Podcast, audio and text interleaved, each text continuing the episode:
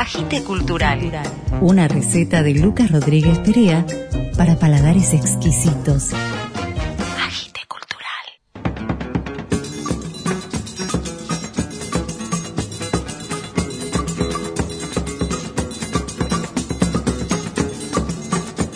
Buenas, buenas, buenas. Un nuevo episodio de este podcast Agite Cultural, donde vamos a hablar de música, teatro, literatura, presentar nuevas propuestas. Vamos a presentar la nueva edición del libro Virus, una generación de Daniel Riera y Fernando Sánchez. Marcelo Velázquez, director de La Pasión según GH de Clarice Lispector, nos va a invitar a ver la obra al teatro. Nahuel Santos nos presenta su nuevo single Niebla y Ciudad. La poeta Mariel Monente nos lee poemas de su libro Hay ojos en el agua. Daniel Ruggiero presenta su nuevo disco Bandoneón de concierto y vamos a presentar un cover de un clásico de Charlie García en la versión de Alina Gandini.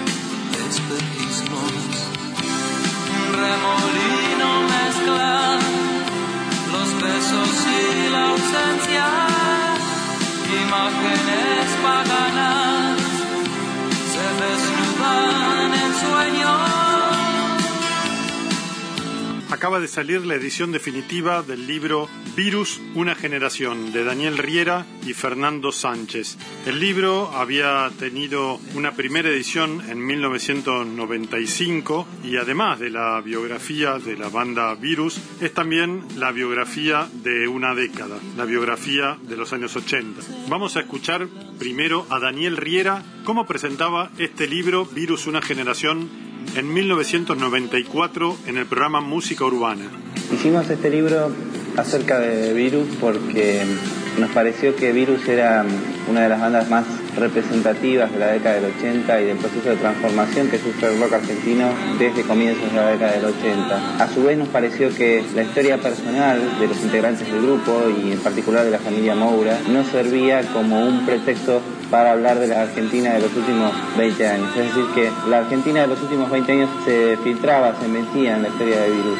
El otro autor de este libro, Fernando Sánchez, hablaba hace unos días en el programa Tarde Remota de Radio Universidad de La Plata de esta nueva reedición del libro Virus, una generación. Vimos que lo que habíamos hecho en aquel momento era lo más importante y que lo que había para actualizar ahora eran simplemente algunos detalles, algunos puntos que nosotros cuando hicimos el libro no conocíamos, no se habían publicado todavía, algunos inéditos que aparecieron de demos de Federico o detalles sobre la desaparición de Jorge y su militancia, algunas cuestiones que en ese momento no estaban del todo claras y que con los años fueron apareciendo y fueron las que incluimos, además de algunos detalles sobre lo que hizo Virus como grupo desde el 95 hasta ahora, considerando que en realidad lo que más nos interesaba y lo que más valioso había sido en términos artísticos para nosotros había sido lo que se hizo en los 80, ¿no? Y aprovechamos que estamos hablando de virus para pasar la última grabación de Federico Moura, que fue en el disco Grito en el Cielo de Leda Valladares, un disco de bagualas, tonadas y vidalas, donde convergieron músicos del folclore, músicos de los valles del noroeste argentino y músicos del rock, donde Federico Moura grabó dos temas de los cuales vamos a escuchar A mí me dicen el tonto.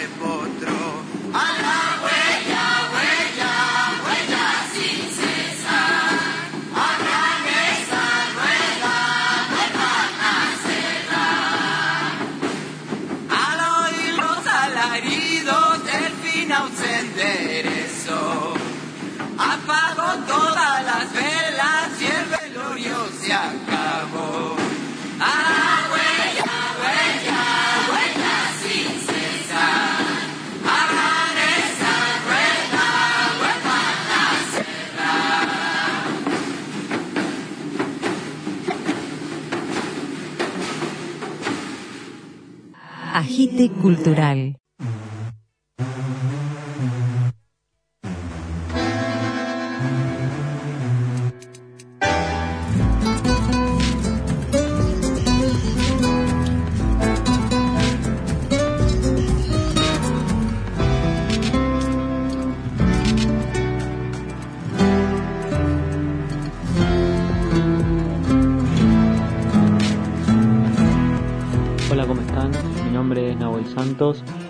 Músico, soy compositor, productor, eh, docente también.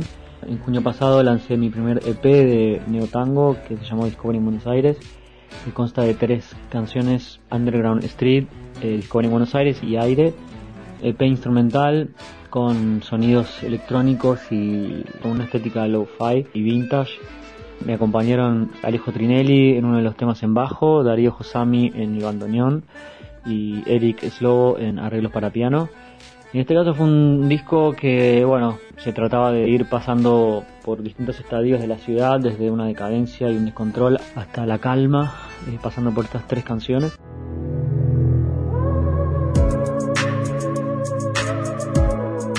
Hoy quería anunciar el lanzamiento de Niebla y Ciudad, es el single adelanto de mi próximo EP, en la cual me acompaña Lili Gardés, que es una gran referente de esta nueva ola del neo tango. En este caso Niebla y Ciudad es una imagen que a mí me vino a la mente casualmente un día de mucha niebla en, los suburbios y en las afueras. La letra habla un poco de un amor que quiere volver desde los recuerdos, pero no va a poder volver, volver a ser. También siguiendo un poco la estética de Discovery en Buenos Aires, es un disco que tiene mucha electrónica, en este caso sonidos más modernos, más cercanos al trap, pero siempre conservando la energía del- de la electrónica y en mi caso, bueno, al ser multiinstrumentista, pero también en este caso guitarrista, está muy presente también el sonido de la guitarra. Está ya disponible en todas las plataformas, pueden seguirme en las redes, en Instagram como Nahuel Santos Música, en Facebook Nahuel Santos Músico, también en YouTube como Nahuel Santos Músico y bueno, en todas las plataformas digitales como Nahuel Santos. Así bueno, les mando un fuerte abrazo, de nuevo muchas gracias a la Agite Cultural y nos vemos la próxima.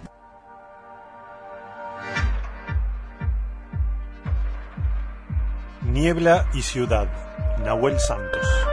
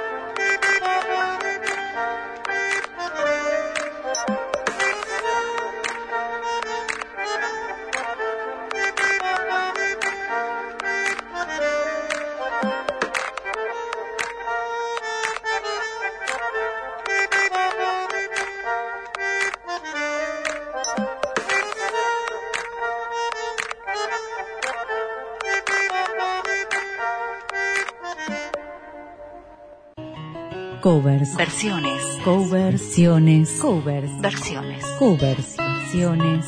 Versiones. Un cover para María.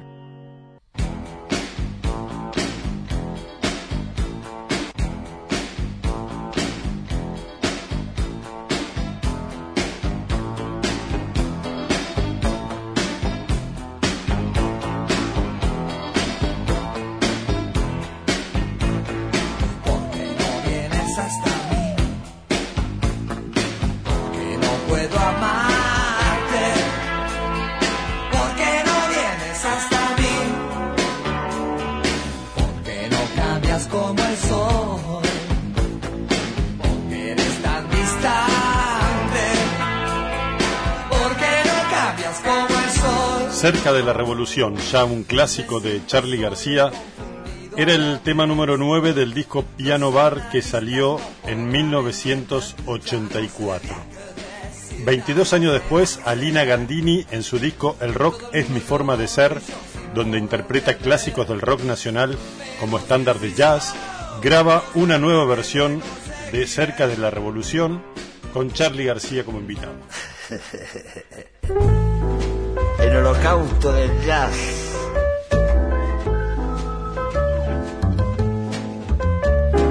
Porque no vienes hasta mí, porque no puedo amarte, porque no vienes hasta mí, porque no cambias como el sol, porque eres tan como el sol. Me siento solo y confundido a la vez. Los analistas no podrán entender. Yo no sé bien qué decir, yo no sé más qué hacer. Todo el mundo loco y yo sin poderte ver. Pero si insisto, yo sé muy bien te conseguiré. Pero si insisto, yo sé muy bien te conseguiré. Cerca de la revolución, el pueblo pide sangre. Cerca de la revolución, yo estoy cantando esta canción que alguna vez fue hambre. Estoy cantando esta canción. Si mañana es como ayer otra vez, lo que fue hermoso será horrible después. No es solo una cuestión de elecciones. No elegí este mundo, pero aprendí a creer. Pero si insisto, yo sé muy bien te conseguiré. Pero si insisto, yo sé muy bien te conseguiré.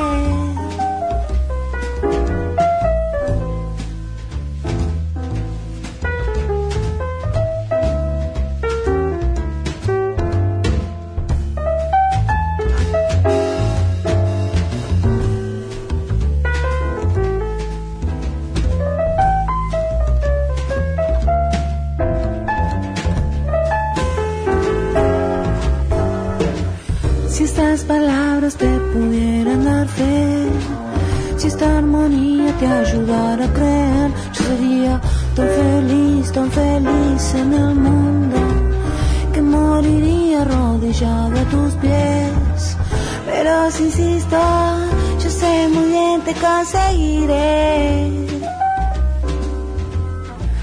Pero si insisto, yo sé muy bien te conseguiré.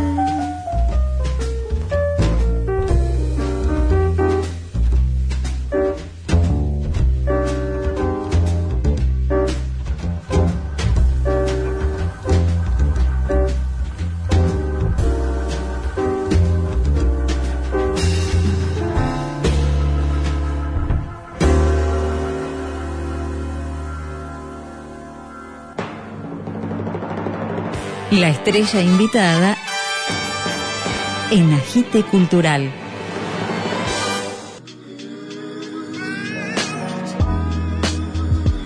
La realidad es muy delicada. Solo la realidad es delicada. dice la autora brasileña Clarice Lispector en su novela La Pasión según GH. Soy Marcelo Velázquez, el director de esta adaptación para el teatro de la singular obra de Clarice Lispector. La Pasión según GH presenta a una mujer que se menciona a sí misma por sus iniciales, GH, que, de manera epifánica, emprende un viaje en el interior de su confortable departamento en la ciudad. En su recorrido, GH cuestiona las vanidades de la conciencia humana, devela las problemáticas del lugar de la mujer en el patriarcado y en el mundo del arte, el personaje es una escultora aficionada, evidencia las tensiones de clase en el vínculo con su mucama Janair, la búsqueda de la identidad para encontrar su propio lugar y su propia voz. Comenzamos a trabajar con esta obra como un largo viaje hace casi tres años. Por los avatares de la pandemia cancelamos dos veces nuestro estreno, pero aún así seguimos. En las interrupciones hacíamos los ensayos, cada uno en su casa, por la plataforma Zoom. Volvimos por periodos a la presencialidad con estrictos protocolos cuando se permitía, y cuando la situación sanitaria se ponía nuevamente riesgosa, volvíamos al Zoom. Pero aún así, continuamos en el camino, en nuestra propia búsqueda personal y artística, como el personaje GH, como Clarice Lispector, para entendernos y para tratar de entender este alocado y dislocado mundo. Pero todo llega. Finalmente estamos listos para estrenar La Pasión según GH, este unipersonal con la actuación de Mercedes Fraile y un extraordinario equipo artístico. A partir del domingo 5 de septiembre a las 18 horas y todos los domingos en el Teatro El Portón de Sánchez, en el barrio de Almagro, Sánchez de Bustamante 1034. Y las localidades muy accesibles se consiguen por alternativa teatral. Los esperamos con todos los cuidados y con mucha, mucha alegría por volver al teatro.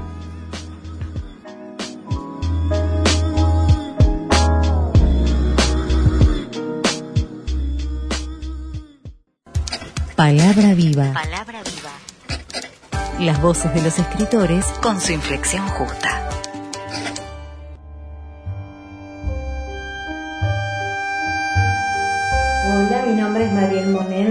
Buenos Aires voy a compartir algunos poemas de mi libro Hay ojos en el agua. La veo venir como una ninfa de mórbida blancura, trae el sonido acuoso de los humedales, la visión estasiada en los verdes y el temor que producen los tapires cuando nadan a su lado. Trae demasiado para su breve cuello, para su edad temprana. Llega con pies húmedos, descalzos y pasos tan silenciosos. No lleva cueros ni pieles, solo su tersura, los senos pequeños y en punta, conos donde beber el hambre del mundo. Tan rosa el pezón, tan erguido, solo su piel y el levadizo altar de su abdomen. Pan de ausencia, vino agrio a la espera. Para no dormirse, entre las cañas azules de la mañana, sus ojos son cántaros, listos para llorar toda la pena del mundo.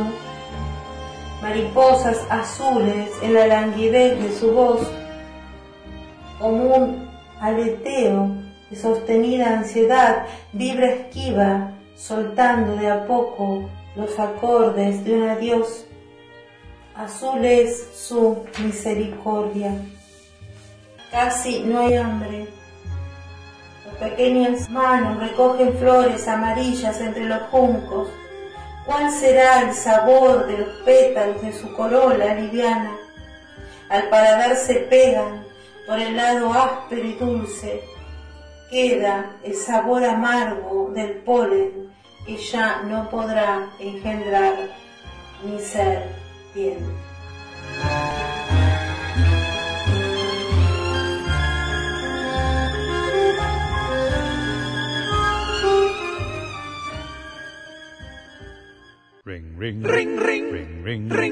Estás conectado con Agite Cultural.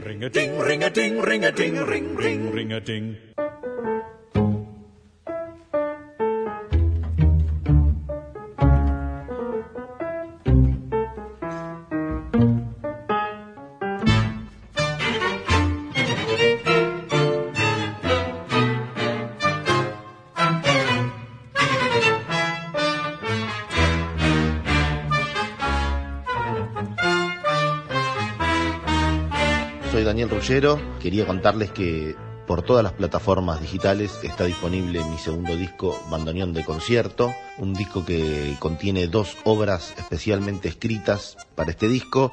La primera se llama Bando y Banda y es para bandoneón solista y ensamble bajo la dirección de Hernán Aranda y la segunda llamada de nácar para dos bandoneones solistas, orquesta de cuerdas y marimba y en ese caso bajo la dirección de Javier Más. Ambos obras fueron grabadas en Estudios Guión y masterizadas en Estudios Tritono. La intención de hacer este disco es la noble actividad de no dejar morir el género. Hace unos años creí entender que el desarrollo del tango y del bandoneón fueron paralelos, se hermanaron en ese desarrollo, ya que, no sé si todos saben, el bandoneón no es un instrumento argentino, es un instrumento alemán que llegó a nuestras costas, se cree, por medio de, de la inmigración. Acá, de manera fortuita, cruzó sus caminos con el tango y comenzó un desarrollo paralelo en este sentido. Todos los instrumentos que participaban de los grupos de tango eran instrumentos de tradición, tanto el piano, el violín, el contrabajo, la guitarra, la flauta, menos el bandoneón. El bandoneón hizo escuela tocándose en los grupos de tango, desde aquel famoso sexteto de Julio de Caro, antes quizás, y desde ese momento bandoneón y tango tuvieron un desarrollo paralelo. La escuela del bandoneón se hizo tocando tango y el tango creció, se desarrolló, se ramificó gracias al desarrollo técnico del bandoneón y de los bandoneonistas. Así que en ese sentido, y apoyado un poquito en, esta teoría, es que decidí hacer este disco donde el bandoneón tracciona el género, o al menos la intención es esa, tanto así como sucedió en el recorrido de la historia del tango y del bandoneón, al menos el bandoneón que nosotros conocemos acá en Buenos Aires. Del disco Bandoneón de concierto de Daniel Rullero, vamos a escuchar la tercera parte de la obra de Nácar, para dos bandoneones solistas, orquesta de cuerdas y marimba.